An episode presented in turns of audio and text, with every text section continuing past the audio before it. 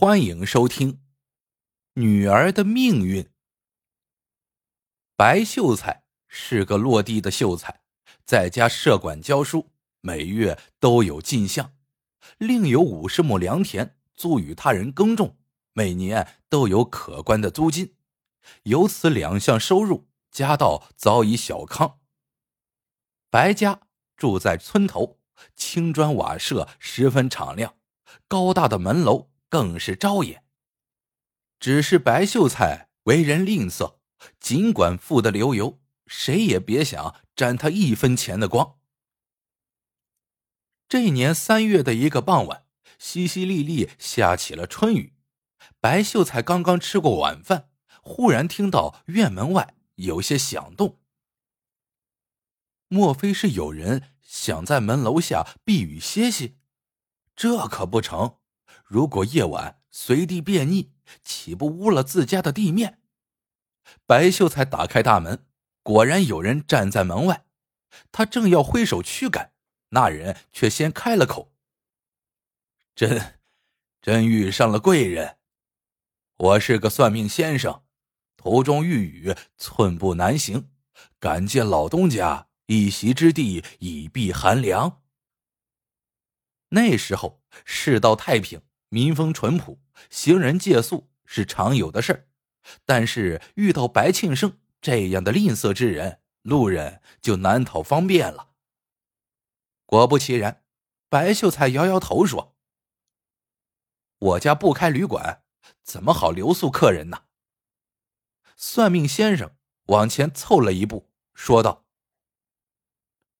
我叫周铁口，常在这四乡八镇游走。”今天晚上也不白睡你的床，白盖你的被。我呀，给你家起一卦，拿卦资抵住宿费，如何？白秀才听说过周铁口这个人，好像口碑还不错。更重要的是，算卦不付卦资，留他住宿也就不算吃亏了。白秀才在肚里把小算盘拨拉了一遍，这才点点头。好像白送人情似的说：“好吧，看你出门在外也不容易。家里一共六口人，给谁算命呢？”白秀才想了一阵，对周铁口说：“给我女儿白牡丹算一算吧，她今年就要出嫁，算算她婚后的命运如何。”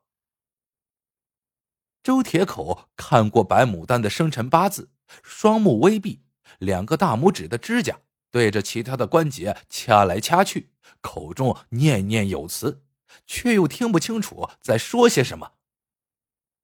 如此半天之后，他突然睁开双目，压低嗓门叫道：“不好！”白秀才吓了一跳，怎么回事？周铁口叹口气说：“小姐，是个做妾的命。”白秀才心里一沉：“不会吧？我女儿自幼许配黄土岗的黄家，有三媒六证，嫁过去就是主妇，怎么会当小老婆呢？”周铁口则满脸严肃，一口咬定：“干我这一行的。”从来不打诳语，你硬逼我泄露天机，我也只好是实话实说了。如果那男人是个短命鬼呢？寡妇再嫁，他不当小老婆当什么？第二天雨过天晴，可白秀才的脸上却还是阴沉沉的。他对女儿说了他的命相，问女儿可有什么打算。白牡丹一听就哭开了。嫁过去就守寡，我的命怎么这样苦啊？我能有什么打算？一切全凭爹爹做主。其实昨天晚上白秀才就有了主意，他咬咬牙说：“既然是当小老婆的命，何必等到守寡再嫁？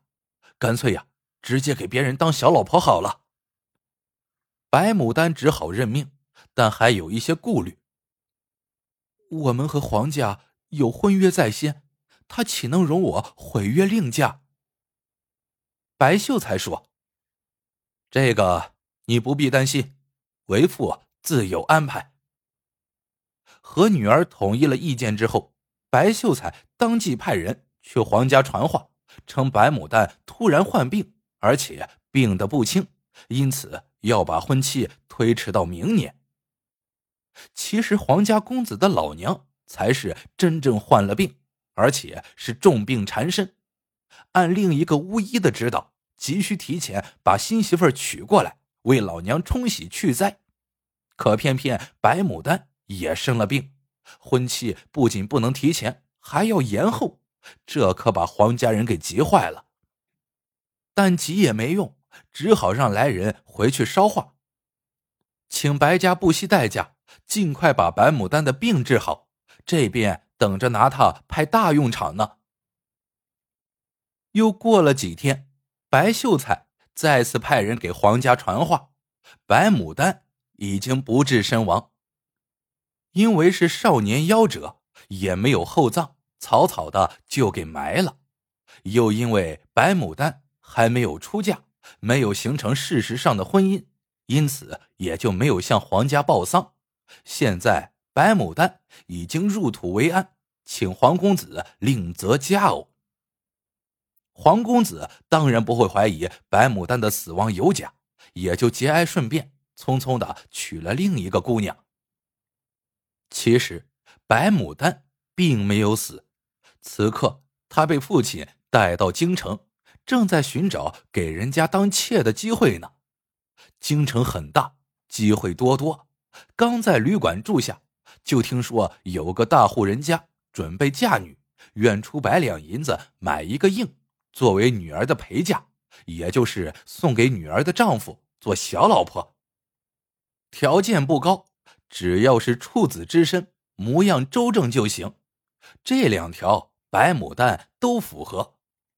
于是，在人家把一百两银子交给了白秀才之后，白秀才。就把白牡丹留了下来。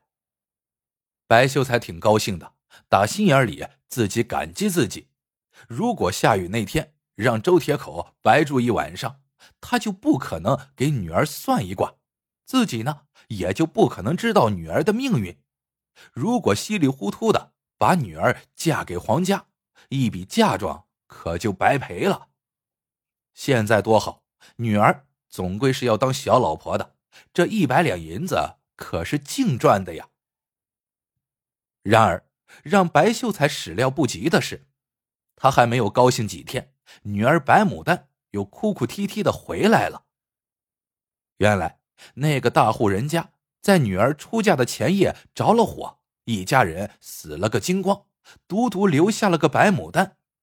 不是他的命大，而是他还没有把自己融进那户人家。起火以后，他就早早的躲进了后花园，而那些奋力抢救财物的人都葬身火海了。第二天，官府前来清理现场，把吓昏了过去的白牡丹救了出来。那户人家已经不复存在，白牡丹呢无所依托，官府就派人把她送回了原籍。白牡丹去京城的时候啊，有点偷渡的性质，神不知鬼不觉的。可这次回来却是大张旗鼓了。京城的公差在县衙办了交接之后，这县老爷也要表现自己爱民如子的一面，特地的雇了一头小毛驴，派了师爷带着两个衙役，亲自把白牡丹送到了家里。白秀才看见女儿和官府的人在一起，脸都吓白了。而白牡丹这个时候才从那场惊吓中清醒过来。自己是一个死过的人，一个被埋入坟墓的人，怎么可能再活生生的出现在众人面前呢？好在这师爷并不知道白家的猫腻，连口茶也没喝，就打道回府了。很快，白牡丹死而复生的消息传到了黄土岗，黄公子二话不说就去县衙状告白秀才。县老爷一边派人。去传白秀才到案，一边还将信将疑的说：“啊这怎么可能呢？”半晌的功夫，白秀才被带到了大堂。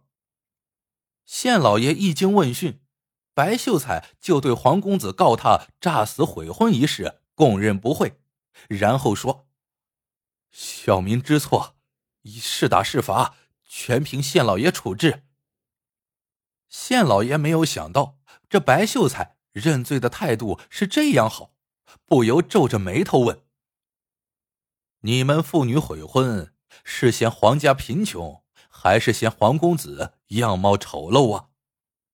白秀才说：“都不是，我家与黄家可谓门当户对，黄公子的面貌也并不丑陋。”县老爷又问。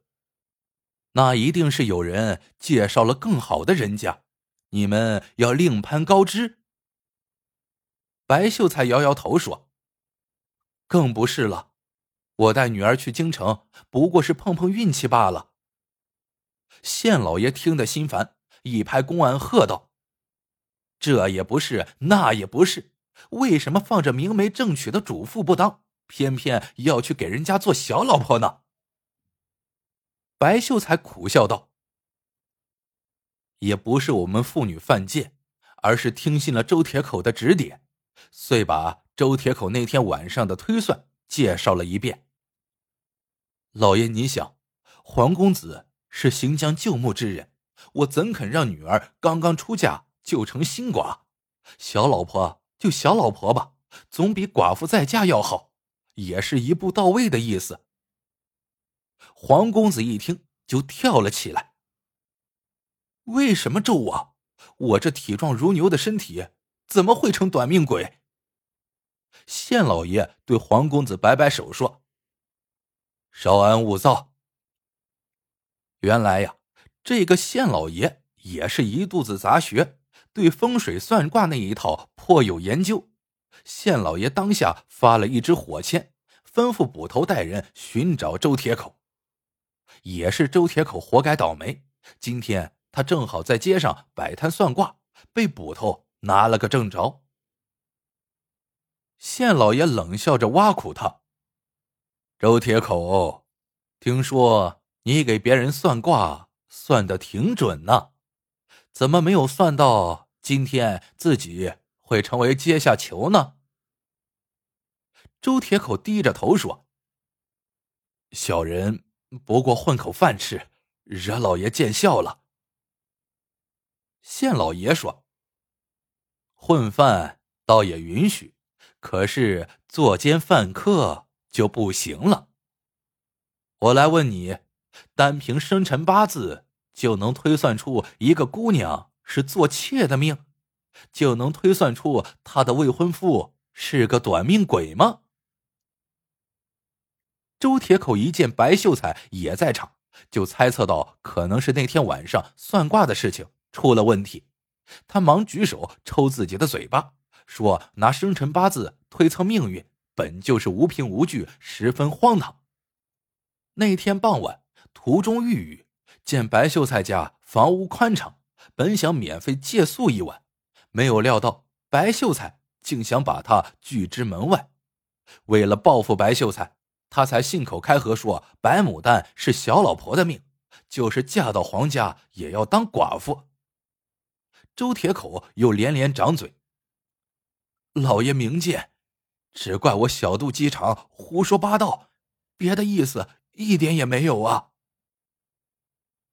县老爷又冷笑一声：“你只顾自己信口开河快活，却不知道。”白家的女儿已经死了一回，又被烧了一回，京县两级护送白牡丹回家，浪费了朝廷的人力物力。今天皇家状告白家诈死悔婚，又连累老爷我审理官司。你周铁口为了一己之私，给官府给他人惹出多少麻烦？来人！先拖下去，重打四十大板，关进牢房，等候发落。听着外面板子的起落和周铁口的惨叫，白秀才给吓出了一头冷汗。这时，县老爷叹了一口气，说道：“白秀才呀，白秀才，纵观世间的始末，其实祸由你起。但凡你有一丝厚道之心，肯为路人提供些许方便，哪来这许多折腾？我不打你，也不罚你。黄公子坚持要你履行婚约。”我这里准了他的状，你就回去准备嫁女儿吧。你不是一定要让女儿当小老婆吗？我呀，就成全你。官府的判决，白秀才不能不执行。这白牡丹到底去皇家做了一个哭笑不得的小老婆，出嫁那天万人空巷。而白秀才嫁女的故事成为了一时的笑谈。好了，这个故事到这里就结束了。